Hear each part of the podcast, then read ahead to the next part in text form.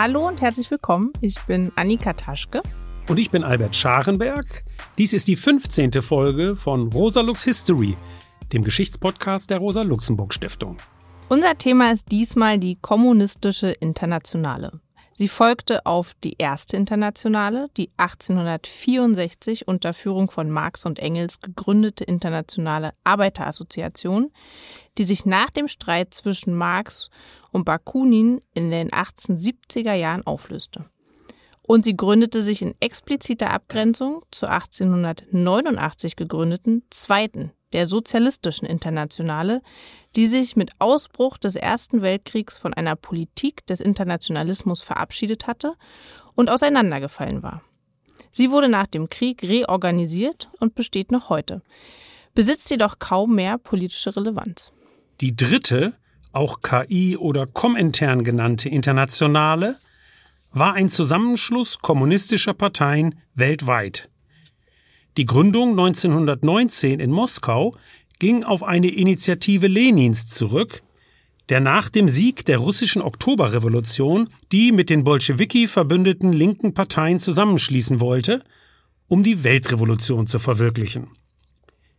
Die Komintern bestand bis 1943, als Stalin sie, als Zugeständnis an seine Verbündeten in der Anti-Hitler-Koalition, sang- und klanglos auflöste.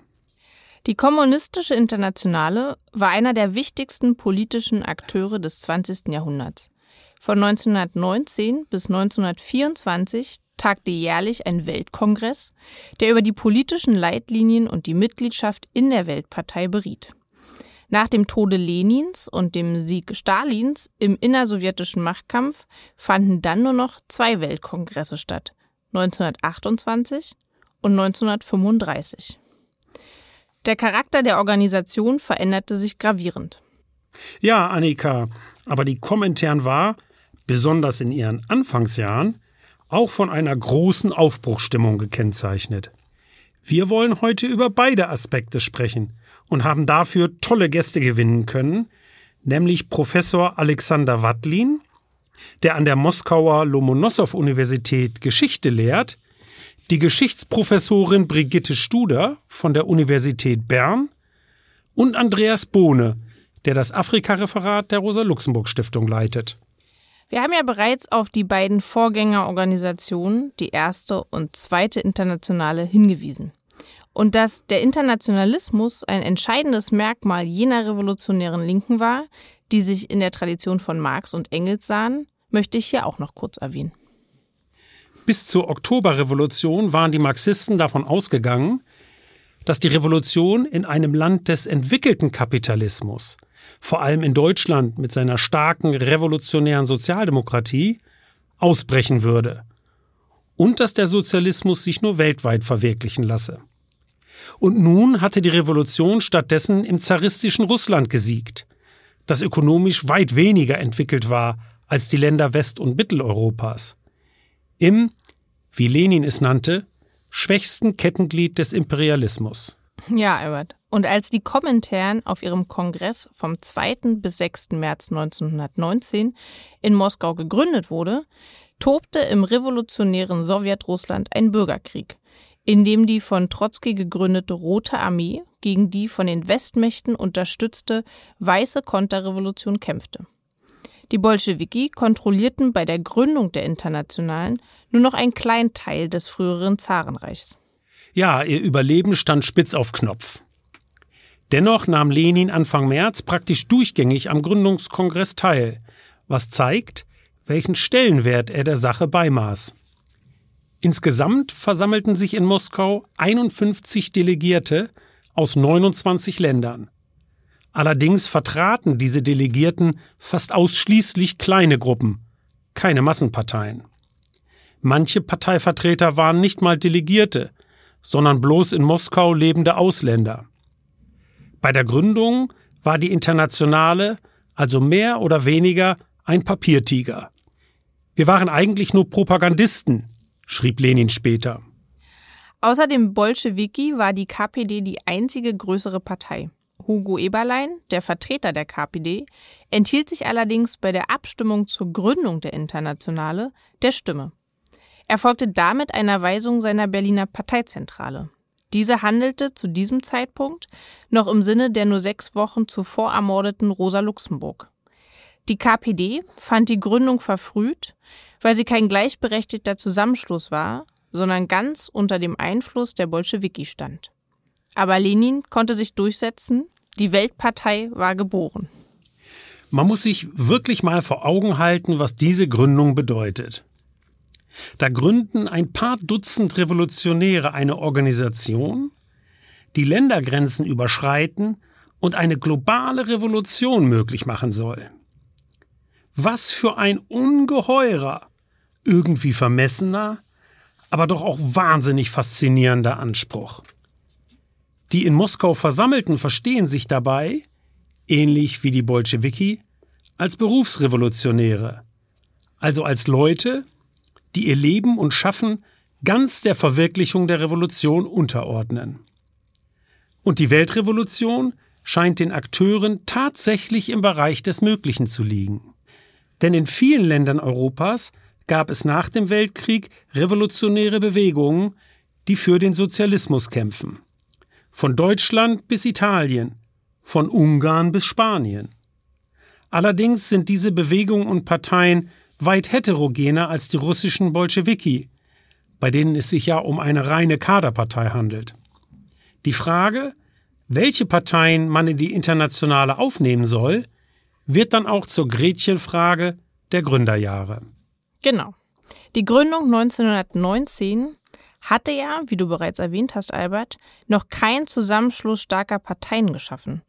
Es waren vielmehr von Russland und Deutschland abgesehen überwiegend politisch marginale Akteure. Das sollte sich in den Folgejahren ändern. So gilt denn auch der Zweite Weltkongress vom Sommer 1920 als der eigentliche Gründungskongress der Komintern. Er beschloss Lenins 21 Leitsätze über die Bedingungen für die Aufnahme. Gleich im ersten Punkt wird gefordert, Zitat, die Reformisten aller Schattierungen systematisch und unbarmherzig zu brandmarken. In Punkt 2 wird die Entfernung aller Reformisten und Zentrumsleute aus den Organisationen angeordnet, die sich der Komintern anschließen wollen. Lenin hatte ja im Vorfeld des Kongresses extra seine Schrift Der linke Radikalismus, die Kinderkrankheit im Kommunismus, verfasst, in der er die nicht-bolschewistischen Parteien einer scharfen Kritik unterzieht. Über diesen wegweisenden Zweiten Weltkongress wollen wir jetzt sprechen mit Professor Alexander Wattlin, der an der Lomonossow-Universität Geschichte lehrt. Wir sind mit ihm in Moskau telefonisch verbunden.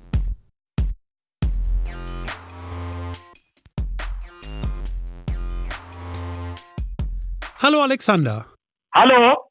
Alexander, die Gründung der Komintern fällt in eine Zeit des revolutionären Aufschwungs. In Russland hatten die Bolschewiki gesiegt, in West- und Mitteleuropa gab es nach dem Krieg Versuche, es ihnen nachzutun.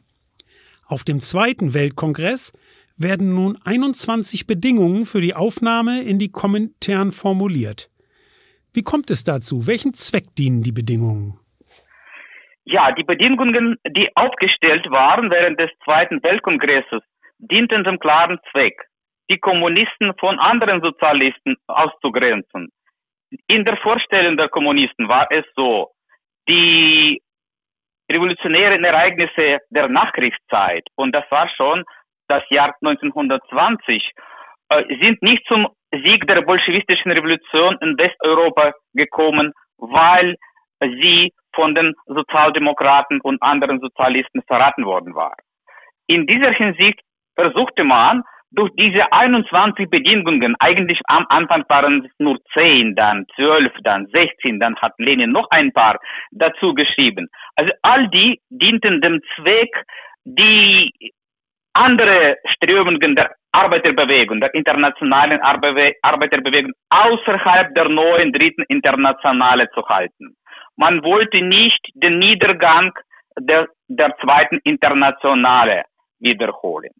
Und äh, eine Art äh, mentale Folge des Weltkrieges war, dass neue Weltpartei, die dritte Internationale, als eine Art Weltarmee äh, verstanden worden war. Das heißt, in dieser Armee dürfen keine äh, Andersdenkenden, ganz zu schweigen von der Verräter sein. In dieser Hinsicht muss man sagen, äh, diese, dieses Konzept war nicht das einzige.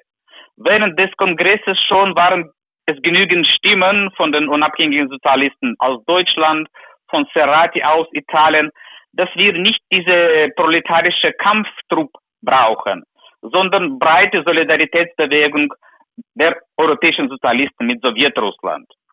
Alexander, wenn man sich die Internationale anschaut, kommt man nicht umhin, sie auch als ein Instrument sowjetischer Außenpolitik zu sehen. Das wird später, etwa mit Blick auf den spanischen Bürgerkrieg, sehr deutlich.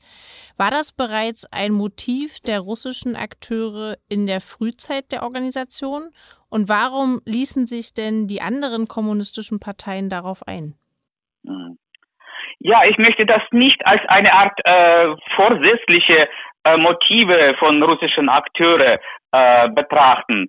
Es ging für die, für die Bolschewiken um etwas anderes. Sie dachten an die Bewegung als einen internationalen, als Weltbolschewismus. Das waren die, das war der Ausdruck von, von Lenin. Und abgesehen von aktuellem Aufschwung ging es in gewissem Sinne auch um die Tradition der Ideologie. Karl Marx schrieb im kommunistischen Manifest, Proletarier haben keine Heimat. Mit der Sowjetrussland kam neue Parole auf die Tagesordnung. Sowjetrussland wurde zur Heimat aller Werktätigen. Damit hatten die Werktätigen in der ganzen Welt etwas, was sie zu schützen und zu äh, verteidigen, äh, zu verteidigen müssen. Beim Ausbleiben der weiteren Revolutionen im Westen kam es in gewissem Sinne zur Rückkehr der Tradition, zur Nationalisierung Russisch, des russischen Kommunismus. Und wenn wir um, über das Jahr 1920 sprechen, äh, das, dann war das der Anschau, das anschaulichste Beispiel wohl da der sowjetisch-polnische Krieg. Man, die, die Bolschewiken waren in gewissem Sinne ratlos. Geht es um die Auferstehung des russischen Reiches oder um Vorstoß in Richtung Weltrevolution. Und das war bestimmt nicht die Instrumentalisierung für die Außenpolitik, sondern größere Fragestellung. Entweder gehört uns die ganze Welt und deswegen ist dieser Vorstoß auch auf die Kosten von Russland nötig, oder wir verbleiben in unserem nationalen Rahmen und damit ist die Heimat aller Verteidigen ihr eigenes Land. Diese Nationalisierung, muss man sagen, schon am Anfang der 30er Jahren zu einer prinzipiell anderen Einstellung von Stalin und äh, seiner Anhängerschaft zu eigener Geschichte gekommen ist. Russland wurde zum Nummer ein und die anderen kommunistischen Parteien wurden zu einer Art äh, Helfer äh, von russischen, von der Sowjetunion. In dieser Hinsicht war diese Nationalisierung schon weit fortgeschritten. Mhm. Da würde ich jetzt noch äh, mit einer Frage direkt nachsetzen. Gerne. In deinem Buch äh, Das Jahr 1920, das ja jüngst auch auf Deutsch erschienen ist, interpretierst du die Kommentaren als, wie du schreibst, transnationale Geschichte, die sowohl Elemente der National- als auch der Weltgeschichte enthält. Uns erscheint dieses Spannungsverhältnis auch von großer Bedeutung zu sein. Könntest du es am Beispiel der Frühzeit der Kommentaren äh, kurz erläutern? Ja, gerne. Und da bleiben wir gerade in diesem Jahr, im Jahr 1920, als zum Zweiten Weltkongress unter den schlimmsten Bürgerkriegbewegungen trotz alledem nach Moskau äh, einige fast 100, 200 Delegierten gekommen sind. Es ging um allgemeine Bewegung, um zu sehen, was da Neues entsteht. Man suchte eigene Geschichte an den Regeln, an den Errungenschaften der russischen Arbeiterklasse messen. Dabei war das eine wirklich transnationale Geschichte, abgesehen von staatlichen Grenzen, von Grenzen, von Fronten des Bürgerkrieges. Man experimentierte frei. Man dachte, dass Komintern eine neue Weltsprache einführt. Und Trotzki zum Beispiel hat sich wirklich für Esperanto eingesetzt. Die Bolschewiken selbst haben anerkannt, dass ihre Partei, die KPDSU, nur eine Sektion unter den anderen Sektionen der kommunistischen der Weltbewegung ist. Und das war in gewissem Sinne einmalige Bereitschaft zur freiwilligen Unterwerfung, die nicht mehr in der Geschichte der Sowjetunion zu, zu sehen war. Die Parteien aber, deren Gründer praktisch in der Masse im Jahre 1920 nach Moskau gekommen, gekommen sind, sind dann im Laufe ihrer weiteren Geschichte zum Teil des nationalen politischen Spektrums geworden. Und in diesem Sinne ist meine Aussage, dass Komintern eine nationale Geschichte ist, nicht nur zu interpretieren als die Geschichte Russlands. Die Parteien, die kommunistischen Parteien wurden zum Teil ihren eigenen nationalen Geschichten, wäre es Frankreich, Deutschland und so weiter und so fort. Andererseits die Zentrale, die Zentrale der Weltrevolution, Moskau's, Moskauer Exekutivkomitee der Kommunistischen Internationale, musste weit von einheitlichen Zielen abrücken. Vor allem im Westen. Wenn wir dann an chinesische Revolution denken, waren die ganz andere Fragestellungen und ganz andere Ziele. Also Trotz alledem muss ich damit schließen, dass die Idee des Weltbolschewismus, der bolschewistischen Revolutionen in westlichen Ländern äh, nicht äh, von, von der Tagen, Tagesordnung abgesetzt worden war. Lenin hat vielmals gesagt, ja, nationale Besonderheiten, aber die bolschewistischen Regeln müssen gehalten werden und wir bleiben dann bei den 21 Bedingungen. Man versuchte diese, so einer, diesen Katechismus möglichst ausführlich äh, darzulegen, damit die neuen Kommunisten, die westlichen Kommunisten an diese Regeln, an diese Prinzipien halten müssten. Ja, das klingt ja wirklich spannend. Äh, auch dieses Spannungsverhältnis, äh, das du da gerade beschrieben hast und auch die, die experimentellen Momente, die da drinstecken in dieser Anfangszeit. Da werden wir sicherlich noch drauf äh, zurückkommen im weiteren Verlauf hier des Podcasts. Das war ganz toll. Alexander, vielen Dank, dass du hier bei uns mitgemacht hast. Nicht zu danken. Und ganz liebe Grüße nach Moskau. Ja, nach Berlin. Ciao, ciao, ciao. Ciao. Tschüss.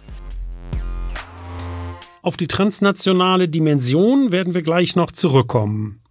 Festhalten möchte ich aber zunächst noch die Frage der Organisationsstruktur, die die Internationale sich gibt. Denn Lenins Organisations- und Führungsprinzip, der sogenannte demokratische Zentralismus, wird schlicht auf die Kommentaren übertragen.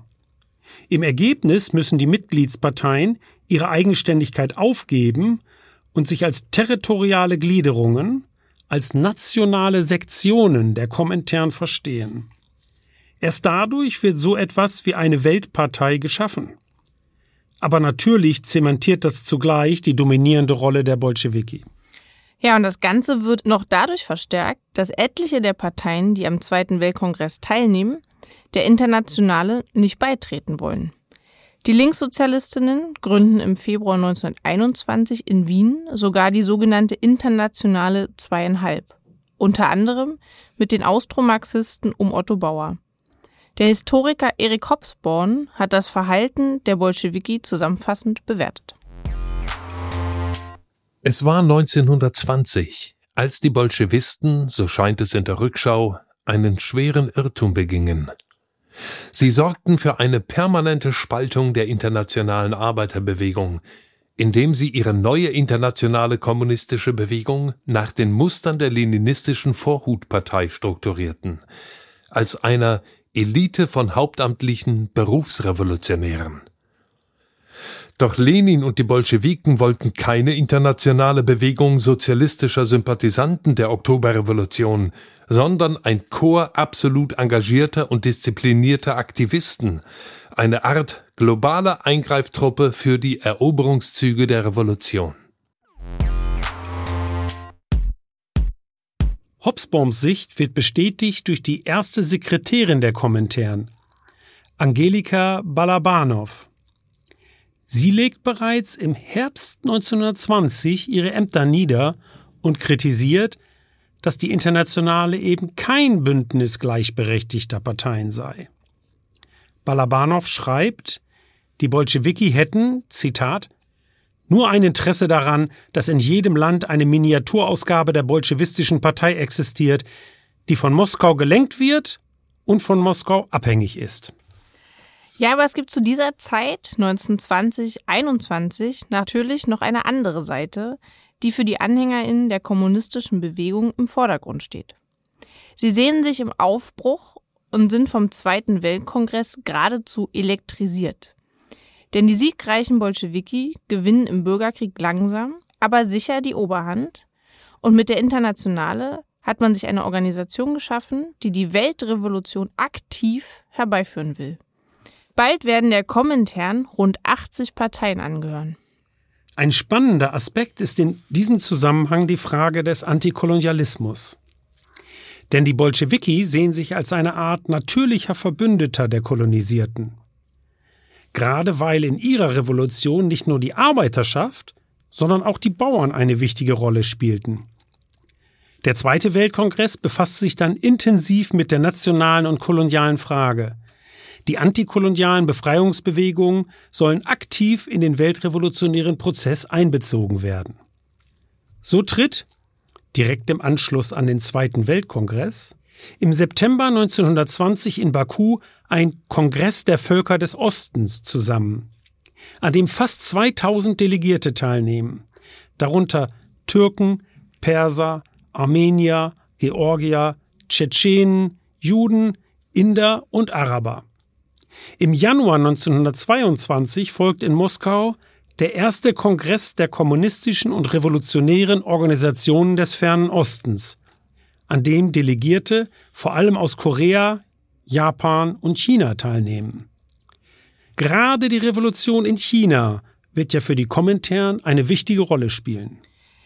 Die antikolonialen Kongresse waren in der Tat von weltgeschichtlicher Bedeutung. Weniger bekannt ist, dass auf ihnen auch die Geschlechterfrage diskutiert wurde.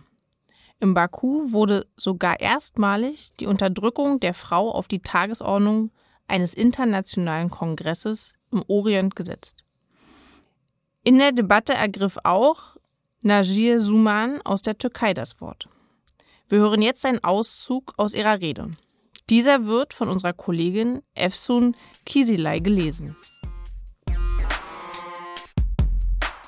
Die im Osten entstehende Frauenbewegung darf nicht aus der Perspektive jener leichtfertigen Frauenrechtlerinnen gesehen werden, die sich damit begnügen, den Platz der Frau im gesellschaftlichen Leben als den einer zarten Pflanze oder einer eleganten Puppe zu sehen. Diese Bewegung muss als eine ernsthafte und notwendige Konsequenz der revolutionären Bewegung gesehen werden, die sich in der ganzen Welt abspielt. Die Frauen des Ostens kämpfen nicht nur für das Recht, auf der Straße gehen zu dürfen, ohne die Chadra zu tragen, wie viele Menschen vermuten. Für die Frauen des Ostens mit ihren hohen moralischen Idealen ist die Frage der Chadra, so kann man sagen, von geringster Bedeutung. Genossen, Sie können sicher sein, dass all unsere Bemühungen und Anstrengungen zur Verwirklichung neuer Formen des gesellschaftlichen Lebens, so aufrichtig und energisch sie auch sein mögen, ergebnislos bleiben, wenn sie die Frauen nicht dazu aufrufen, zu echten Helferinnen ihrer Arbeit zu werden. Aufgrund der Bedingungen des Krieges waren die Frauen in der Türkei gezwungen, Haus und Hof zu verlassen und verschiedene soziale Pflichten zu erfüllen. Die Tatsache, dass Frauen die Verantwortung der zum Militärdienst einberufenen Männer übernehmen mussten, kann natürlich nicht als Fortschritt im Kampf um die Gleichberechtigung der Frauen bezeichnet werden.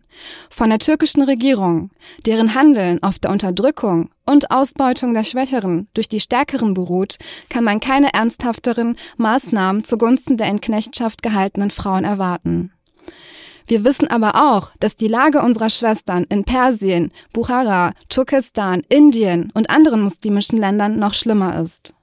Doch das Unrecht, das uns und unseren Schwestern angetan wurde, ist nicht ungestraft geblieben. Der Beweis dafür ist in der Rückständigkeit und im Niedergang aller Länder des Ostens zu sehen. Genossen, Sie müssen wissen, dass das Übel, das den Frauen angetan wurde, niemals ohne Vergeltung blieb und auch niemals unvergolten bleibt.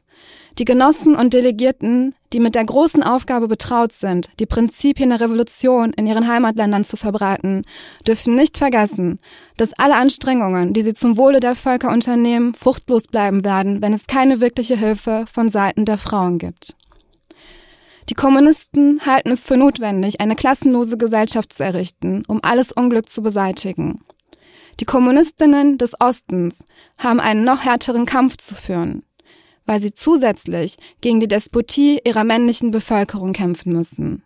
Wenn sie, Männer des Ostens, wie in der Vergangenheit, dem Schicksal der Frauen gleichgültig gegenüberstehen, können sie sicher sein, dass unsere Länder untergehen werden und sie und wir zusammen mit ihnen. Die Alternative ist, dass wir zusammen mit allen Unterdrückten einen blutigen Kampf auf Leben und Tod beginnen, um unsere Rechte mit Gewalt zu erringen. Die Kommentaren schaut auch weiterhin hoffnungsvoll auf Deutschland, wo sich im Dezember 1920 die Mehrheit der USPD der KPD anschließt und eröffnet eine Reihe von Auslandsbüros in Berlin, Amsterdam, Wien und den skandinavischen Ländern. Bald werden in Moskau auch zwei eigene Kaderschmieden gegründet. Intern macht die Organisation ebenfalls einen Schritt nach vorn, nachdem Karl Radek Mitglied im Exekutivkomitee der Kommunistischen Internationale wird.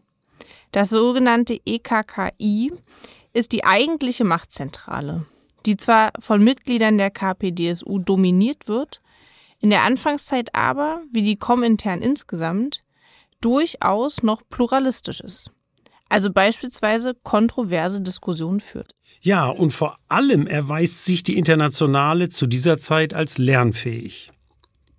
Denn als man erkennt, dass sich die europäischen Arbeitermassen nicht so leicht für die kommunistische Sache gewinnen lassen, wie man anfangs gedacht hatte, steuert die Komintern auf ihrem dritten Weltkongress 1921 um. Lenin und Trotzki werben jetzt für die Taktik der Einheitsfront, die scharfe Abgrenzung gegen andere linke Parteien wird durch die Suche nach Bündnispartnern ersetzt. Auch um der Offensive der Konterrevolution und insbesondere der italienischen Faschisten zu begegnen. Tatsächlich kommt es in Deutschland infolge dieses Kurswechsels zur Zusammenarbeit mit der Sozialdemokratie. 1923 entstehen gar Koalitionsregierungen von SPD und KPD in den Ländern Sachsen und Thüringen. Dennoch bleibt das Verhältnis zwischen den beiden Flügeln der Arbeiterbewegung gespannt. Im Oktober 1923 probt die Komintern dann den Aufstand in Deutschland.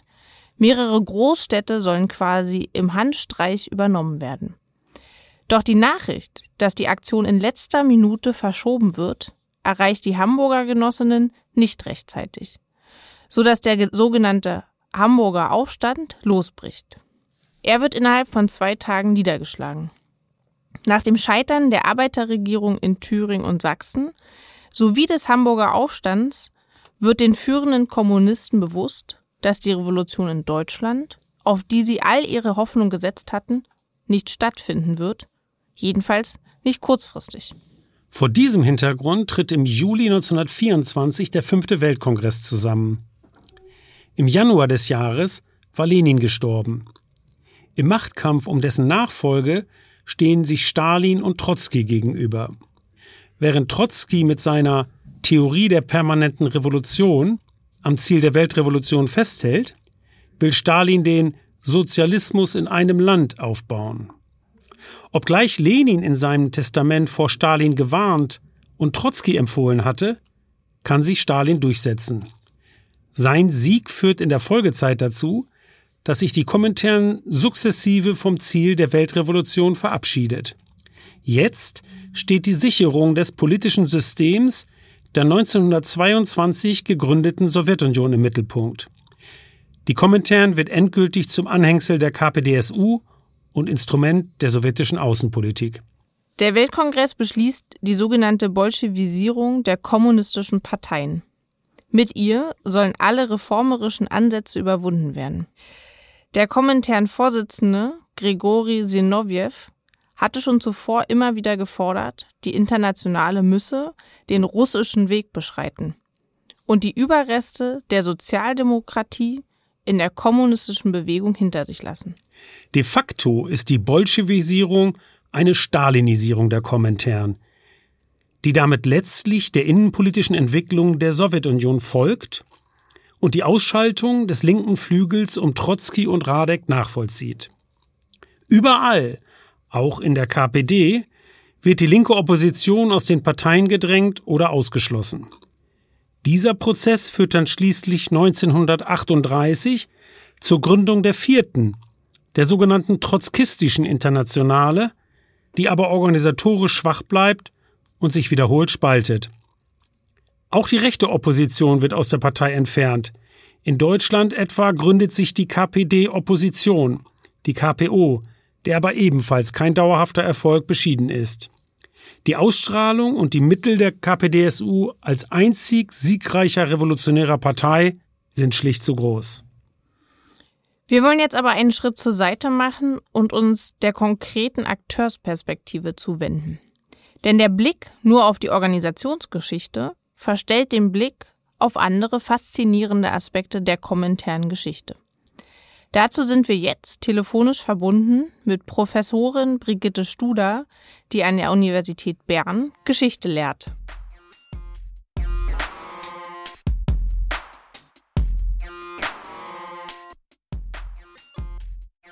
Hallo, Frau Studer. Ja, guten Tag.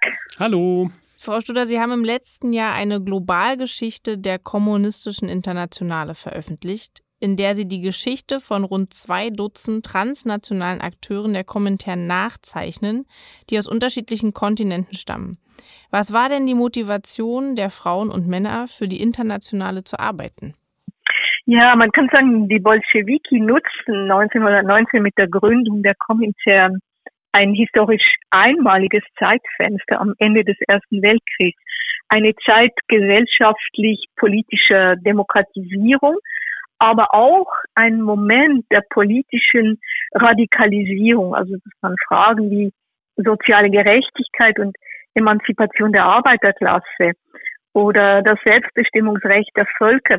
Dann ging es auch um die Gleichstellung der Geschlechter, die Anerkennung der Handlungsfähigkeit der Jugendlichen, die, ähm, die waren in den Krieg geschickt worden, aber politisch hatten sie wenig Möglichkeiten, wenig Rechte.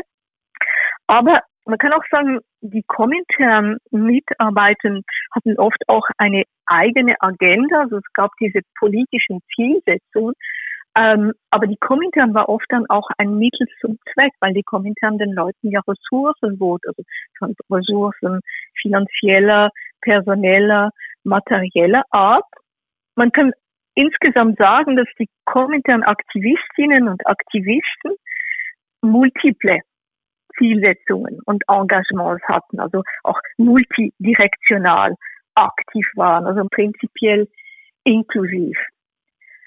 Und das Spezifische, ich würde sagen, das historisch Einmalige der Komintern war, dass sie ein multinationales, revolutionäres Unternehmen aufbaute mit Filialen, also das sind die Parteien und sympathisierenden Organisationen, idealerweise auf globaler Ebene.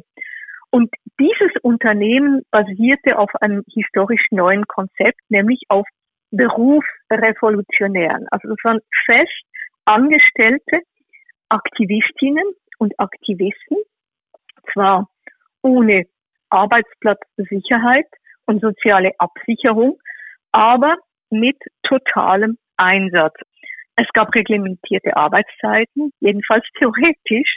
Es gab Besoldungskalen, Spesenregelungen, Spesenabrechnungen. Alles das war sehr organisiert und gleichzeitig auch recht chaotisch. Die Internationale war ja, wie die KPDSU und eigentlich auch alle anderen kommunistischen Parteien, eine von Männern dominierte Organisation. Was bedeutete das denn für die Frauen in der Kommentaren? Wo waren deren Freiräume in der Politik und in der individuellen Lebensgestaltung? Ja, also zuerst einmal der Anteil der Frauen wurde und wird gemeinhin in der Forschung, ich würde sagen, nicht wahrgenommen. Denn ein Sechstel der kommentären Mitarbeitenden, man weiß ja heute von 28.000 Menschen, in der einen oder anderen Form in der Kommentaren gearbeitet haben, das waren Frauen. Und theoretisch waren alle Parteifunktionen für Frauen offen. Allerdings war es natürlich schon ein Handicap der Frauen, wenn sie in vielen Ländern noch kein Stimm- und Wahlrecht hatten. Aber in der Komintern, je weiter oben in der Hierarchie, desto weniger Frauen. Aber Frauen hatten wichtige Funktionen für die Organisation. Sie hatten Funktionen, die unerlässlich waren in komplexen, in verästelten Organisationen Komintern. Die waren zum Beispiel entweder im Moskauer Apparat oder auf Auslandmission Chiffrierin der Telegramme. Sie waren Kurierinnen, sie waren natürlich Sekretärinnen und Stenotypistinnen, sie waren aber auch Archivarinnen, Dolmetscherinnen, Übersetzerinnen, Redakteurinnen, sie waren Instrukteurinnen in verschiedenen Ländern. Es gab auch solche, die waren Mitarbeiterinnen des sowjetischen Nachrichtendienstes. Ich denke hier natürlich an, an uh, Ruth Werner. Und in mindestens einem Fall habe ich eine Frau gefunden, die sogar als Leibwächterin arbeitete. Also man kann schon sagen, also die Frauen waren für das Funktionieren der Komintern unerlässlich, aber sie wurden kaum wahrgenommen. Und das ist interessant, weil in der Geschichte der Komintern, ich sehe natürlich das auch in anderen historischen Bereichen, sind Frauen Opfer eines doppelten Vergessens oder Verschwindens, kann man sogar sagen. Also oft vergaßen sie schon die Zeitgenossen in ihren Memoiren zu erwähnen und die Historiker wiederholen das nämlich, weil sie nicht nachfragen, ob denn nicht doch irgendwo eine Frau dabei gewesen sei. Und es gibt dann aber in der Komintern ähm, viele interessante Beispiele von, von, von Lebensläufen und Aktivitäten von Frauen. Eine, ähm, die, an die ich denke, ist zum Beispiel die italienische Fotografin Tina Modotti. Sie ist weniger als Komintern-Funktionärin, denn als Künstlerin bekannt, aber sie hatte im spanischen Bürgerkrieg eine ganz wichtige Funktion. Sie war nämlich die Verantwortliche, die de facto Verantwortliche der Internationalen Roten Hilfe. Offiziell war aber ein Mann verantwortlich. Klingt äh, wie, wie heute ein bisschen. Eine Frage habe ich noch, nämlich Sie beschreiben auch die Räume, in denen sich die Lebenswege der Akteure kreuzen. Ein solcher Ort war offenbar das Berliner Haus des Sexualwissenschaftlers Magnus Hirschfeld. Was war denn da los im Hause Hirschfeld? Ja, also ähm, Dr. Magnus Hirschfeld war in der Weimarer Republik ein berühmter, aber für manche auch ein berüchtigter Sexualwissenschaftler. Er war Jude und eben auch Mitbegründer der ersten homosexuellen Vereinigung Deutschlands.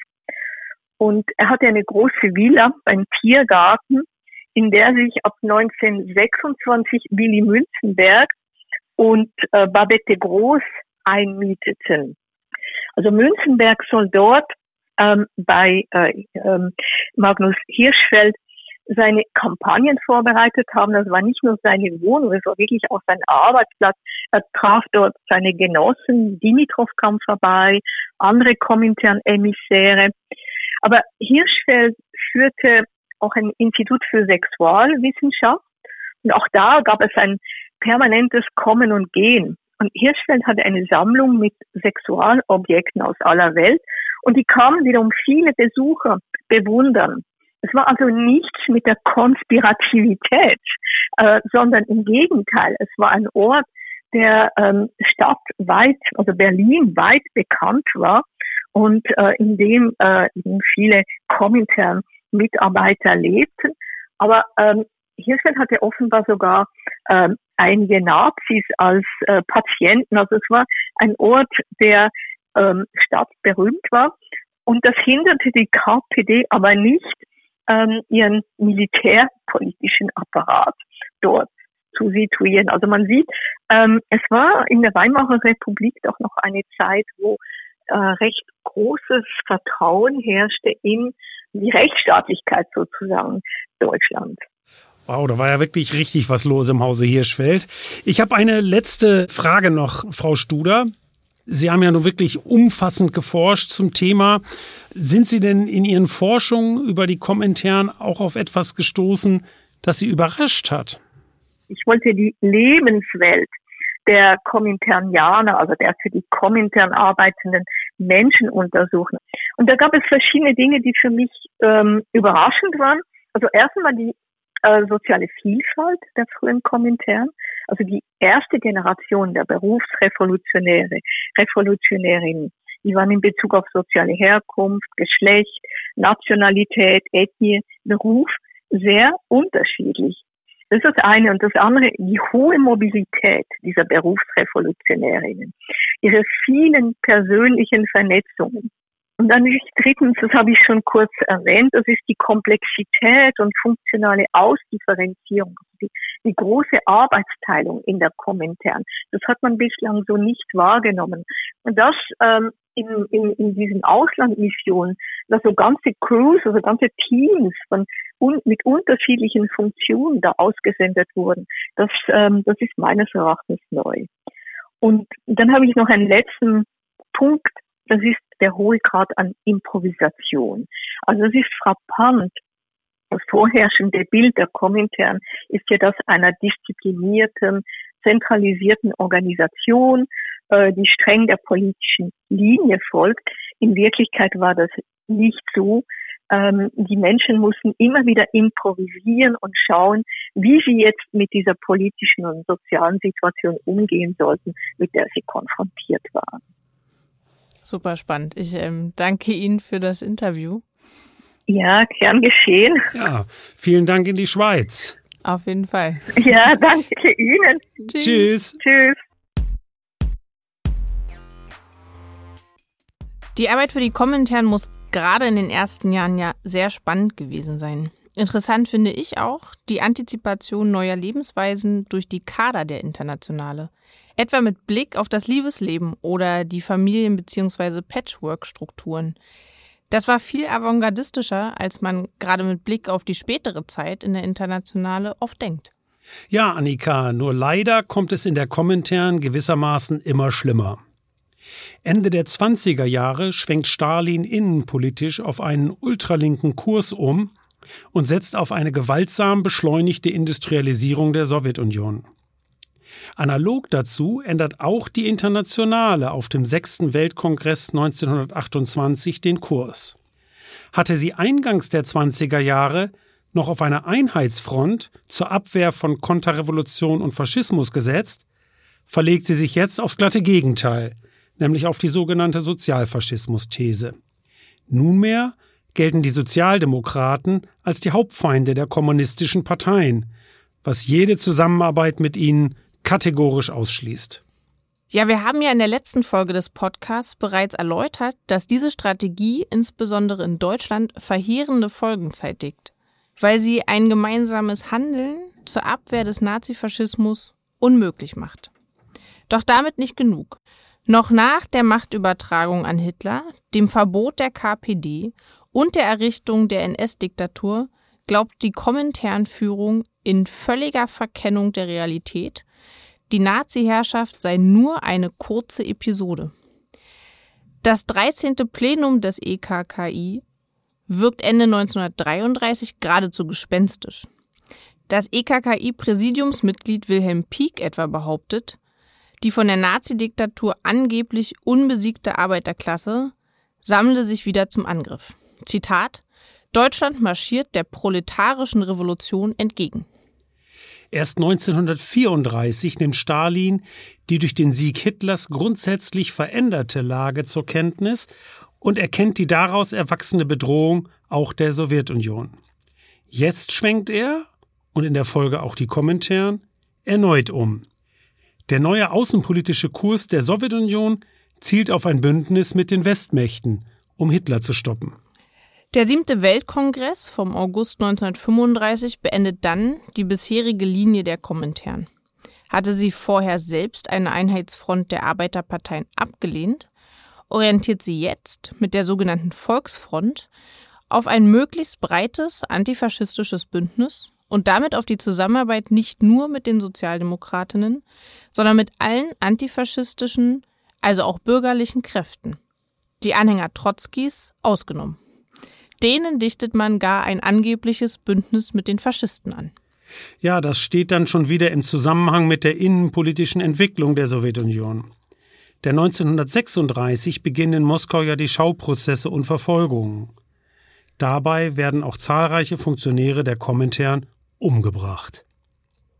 Der spanische Bürgerkrieg zeigt dann sehr deutlich, dass andere unabhängige Linke also Trotzkisten, Anarchisten, Libertäre, von den Moskau-Treuen auch außerhalb der Sowjetunion gnadenlos verfolgt werden. Gleichzeitig strebt Stalin nunmehr ein Bündnis mit den kapitalistischen Kolonialmächten Frankreich und Großbritannien an. Ja, Albert. Aber da wir die Außenpolitik Hitler-Deutschlands, die im Überfall auf die Sowjetunion 1941 gipfelt, bereits in der achten Folge von Rosa Lux History ausführlich diskutiert haben, müssen wir das jetzt nicht nochmal aufrollen. Mitten im Zweiten Weltkrieg 1943 wird die kommunistische Internationale dann quasi über Nacht aufgelöst. Ein Schritt, mit dem Stalin bei seinen Verbündeten in Washington und London gut Wetter machen will. Das ist der finale Beleg dafür, wie sehr die Kommentaren der KPDSU und der sowjetischen Außenpolitik unterstellt war. Ja, Annika, wir wollen uns jetzt, bevor wir zum Abschluss kommen, aber noch einer Frage zuwenden, die den Einfluss der Dritten Internationale weit über 1943 hinaus, im Grunde bis in die Gegenwart ausdehnt. Nämlich die Kolonialfrage bzw. der Antikolonialismus. Ich hatte ja vorhin bereits auf die antikolonialen Kongresse 1920 und 1922 hingewiesen. Diese Kongresse waren echte Meilensteine der Bewegung zur Dekolonisierung der Welt. Denn die Kommunisten kritisierten nicht nur bestimmte Aspekte oder Auswüchse, sondern den Kolonialismus als System. Delegierte aus den Kolonien spielten hierbei eine wichtige Rolle. Stellvertretend sei hier der indische Kommunist Manabendra Nath Roy erwähnt, den Lenin einmal den orientalischen Marx nannte. Damit hat die Internationale im Grunde die Dekolonialisierung der 50er und 60er Jahre direkt vorbereitet. Auch wenn die Akteure sich deren Verlauf wohl etwas anders vorgestellt hatten, aber dass das System des Kolonialismus nicht reformierbar war, sondern zerschlagen werden musste, um den Kolonisierten zur Freiheit von der Herrschaft des weißen Mannes zu verhelfen, haben die Kommunistinnen schon damals ebenso erkannt wie den Umstand, dass der Befreiungskampf in den Kolonien auch eine neue Dimension ihres eigenen Kampfes eröffnete. Die kommentären Debatten haben auch viele Menschen in den kapitalistischen Metropolen beeinflusst, etwa in der afroamerikanischen oder in der schwarzen französischen Linken. Große Wirkung erzielte hier der Umstand, dass der vierte Weltkongress 1922 die Bedeutung von Kolonialismus und Rassismus für die Aufrechterhaltung des Kapitalismus unterstrichen hatte. Daraus folgte dann auch die Erkenntnis, dass man aktiv Verbindungen zu schwarzen Kämpfen in den Vereinigten Staaten, der Karibik, Südamerika und Afrika aufbauen müsse. Zu diesem Zweck wurde gar ein eigenes Negro Bureau eingerichtet. 1927 fand unter der Federführung deutscher Kommunistinnen, insbesondere von Willy Münzenberg, der Gründungskongress der Liga gegen Imperialismus und für nationale Unabhängigkeit statt. Auf dem Kongress formulierte Lamine Senghor, ein in Frankreich lebender senegalesischer Kommunist, eine vernichtende Kritik des Kolonialismus. 1929 gründete die Komintern dann das International Trade Union Committee of Negro Workers, das im Folgejahr in Hamburg eine Konferenz veranstaltete. Zum Gespräch über den Antikolonialismus der Komintern begrüßen wir jetzt im Studio Andreas Bohne, der das Afrika-Referat der Rosa-Luxemburg-Stiftung leitet. Hallo Andreas. Hallo. Hallo. Andreas, welche Bedeutung besaß die Liga gegen Imperialismus? Die Anstrengungen der Kommentaren vor allem mit den Kongressen in Baku und in Moskau sind ja bekannt. Willy Münzenberg verkündete 1926 in einem Artikel, dass in Deutschland eine Liga gegen Kolonialgräuel und Unterdrückung entstanden sei und sie beabsichtigte, Vertreter kolonialer Länder zu einer internationalen Konferenz nach Brüssel einzuladen. Ein Jahr später, 1927, fand dann auch der Gründungskongress der Liga gegen Imperialismus und für nationale Unabhängigkeit statt. Mehr als 170 Delegierte nahmen daran teil. Das waren Vertreter der europäischen linken Bewegungen, Sozialisten, Pazifisten, Kommunisten, vor allem aber auch antikoloniale Aktivistinnen, die entweder in Europa lebten oder direkt aus den kolonialen, aus der kolonialen Welt anreisten. Darunter waren bekannte Namen wie Nehru aus Indien, James Laguna von der Südafrikanischen Kommunistischen Partei oder auch Ho Chi Minh aus Vietnam. Das internationale Sekretariat der Liga wurde anfangs von Münzenberg geleitet und zog nach Berlin und dort konnten sich antikoloniale Gruppen hinwenden. Bereits Ende 27 existierten in 22 Ländern und Kolonien Sektionen der Liga. Und das zeigt doch durchaus die Bedeutung. Aber um deine, auf deine Frage zurückzukommen, welche Bedeutung hatte die Liga? Die Liga war eine Möglichkeit transnationaler Organisierung und Vernetzung, nicht nur geografisch, sondern ideologisch. Wir müssen ja beachten, dass der antikoloniale Protest war ja nicht neu. Er hatte eine große Tradition von Widerstand, aber er globalisierte sich jetzt und das muss äh, der Liga groß angerechnet werden. Auf die Politik der Kolonialmächte selbst hatte sie doch leider geringen Einfluss. Du hast ihn ja vorhin schon erwähnt. Ich frage nochmal nach, Andreas. Welche Rolle spielte denn Willy Münzenberg, einer der schillerndsten Akteure der Kommentaren?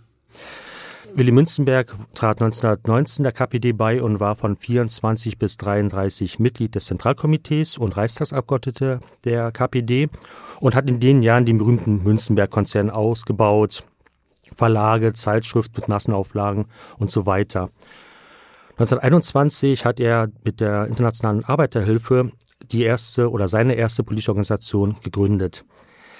Was auffällt, ist, wenn man auf Münzenberg, wenn da auf ihn geschaut wird, ist oftmals steht sein Wirken als Medienmacher im Mittelpunkt oder auch sein Kampf gegen Stalin und Hitler.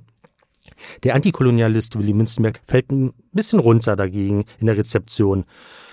Dabei hat er ab 1920 oder ab den 20er Jahren dazu beigetragen, Berlin als Knotenpunkt eines von der Kommentaren finanzierten antikolonialen, antikolonialen Aktivismus zu etablieren. Also er war ein antikolonialer Netzwerker und das muss man entsprechend auch herausstellen. Auch in Deutschland waren schon damals schwarze Kommunisten aktiv. Zu ihnen zählte Josef Billet, ähm, Berlins schwarzer Kommunist, der die von den Kommentaren geförderte Liga zur Verteidigung der Negerrasse gründete. Was war das für eine Organisation? Na, bevor ich darauf antworte, möchte ich mal kurz ausholen. Die Geschichte der afrikanischen Diaspora von 1918 bis 1945 ist relativ gut erforscht, zumindest auf den ersten Blick. Insbesondere wissen wir sehr viel über Kolonialmigranten, äh, aus den ehemaligen Kolonien, die in dieser Zeit gelebt haben. Der antikoloniale Aktivismus dieser Akteure ist vollkommen, oder nicht vollkommen, aber doch sehr unbekannt. Und das betrifft leider noch mehr den linken und den kommunistischen Aktivismus einiger schwarzer Deutsche. Und Joseph Billet ähm, gehört dazu. Kurz zu Billet. Billet ähm, wurde von seinen Eltern nach Deutschland geschickt zur Ausbildung. Er kam aus äh, Kamerun, besuchte in Hildburghausen äh, die, das Technische Gymnasium, wurde Bauingenieur. Er saß mit dem Ersten Weltkrieg dann in Europa fest. Nach dem Ersten Weltkrieg und vor dem Hintergrund einer zuspitzenden Wirtschaftskrise, Rassismen, die weiter noch mehr zunahmen, wurde er dann später Mitbegründer der von dir angesprochenen Liga zur Verteidigung der N-Rasse, die er gemeinsam mit sechs weiteren Genossen aus Kamerun gründete. Auch die Liga steht ähnlich wie schon die Liga gegen Imperialismus, für ein grenzübergreifenden antikolonialen und antirassistisches Netzwerk, die oft in Verbindung mit der Kommentaren standen. Ein Beispiel für dieses transnationale Netzwerk war, dass die Gründung in Berlin gemeinsam mit dem radikalen Aktivisten Kouyaté aus Französisch-Sudan, der damals in Paris lebte, geschah. Es gab in Paris, glaube ein oder zwei Jahre vorher gegründet, die Ligue de Défense de la Race Nègre, und Kimoko Garan Kouyaté sah in der Liga in Berlin natürlich einen Bündnispartner und als ein Teil des transnationalen Netzwerks gegen Rassismus und äh, im kommunistischen Aktivismus. Die Liga selbst hatte ungefähr 30 Mitglieder, überwiegend aus Kamerun und Togo. Viele waren in Berlin an, äh, ansässig. Und Billet trat auch als erster offizielles äh, Ligamitglied der KPD 1930 bei. Robbie Aitken, der sich sehr um die Biografie von Billet verdient gemacht hat, hat der Liga einen hybriden Gemenge zu, äh, zugeschrieben. Das heißt, es gab einerseits Einfluss von sozialistisch-revolutionären Visionen der Kommentaren, es gab einen schwarzen Internationalismus, der mit reinwirkte, aber auch die alltäglichen Sorgen der in Deutschland lebenden Afrikanerinnen und Afrikaner. Also man kann sagen, die Agitation Billets war nicht nur eine kommunistische, sondern auch eine antikoloniale. Und das auch im Zeichen des Kolonialrevanchismus, den die Weimarer Republik natürlich sehr stark auszeichnete. Mhm. Viele Schwarze Kommunisten kritisierten ja ihre Parteien auch dafür, dass sie den Rassismus gegen Schwarze nicht hinreichend bekämpften. Ja, du weist hier auf einen sehr wichtigen Widerspruch äh, hin, dass einerseits natürlich in der Kommentaren der Rassismus offiziell bekämpft werden sollte und auf ein Spannungsfeld, welches zum Beispiel Hakim Adi, der Professor für Geschichte Afrikas und der afrikanischen Diaspora an der Universität von Chichester, klar benennt. Zum einen sagt er, klar, die Kommentaren war vielleicht die einzige internationale Organisation der damaligen Zeit, die offen auf eine antirassistische Plattform stützte. Andererseits, und das macht Hakim Adi sehr klar und er dokumentiert viele Beispiele dazu, dass in den kommunistischen Parteien der Vereinigten Staaten, Frankreich, Südafrika, Großbritanniens insbesondere häufig die Aktivisten sehr stark mit Rassismus, äh, von Rassismus betroffen sind. Und sie warfen auch den weißen Genossinnen vor, nicht entschieden genug, diesen Rassismus zu bekämpfen. Viele schwarze Aktivisten kritisierten auch, dass die jeweilige kommunistische Partei zu wenig auf, die, auf den Kolonialismus in subsaharischen Ländern äh, fokussierte oder schaute. Und oftmals kritisierten sie auch, dass die geforderte Organisierung schwarzer Arbeiterinnen und Arbeiter von vielen Parteien einfach schlicht ignoriert oder vernachlässigt wurde. Ja, das äh, ist eine spannende Frage. Mir fällt da noch ein, äh, wenn man auf unserer Website von der Stiftung, also rosalux.de guckt, dann kann man nämlich äh, in das Suchfeld Kommentaren eingeben und dann findet man eine ganze Reihe von Texten, die sich auch mit der Situation in den Kolonialgebieten und dem Wirken der Kommentare in diesen Kolonialgebieten auseinandersetzen, unter anderem. Den Literaturtipp wollte ich noch äh, geben. Ja, und äh, ansonsten wollte ich mich bei dir bedanken, Andreas. Schön, dass du im Studio vorbeigekommen bist. Ich danke euch.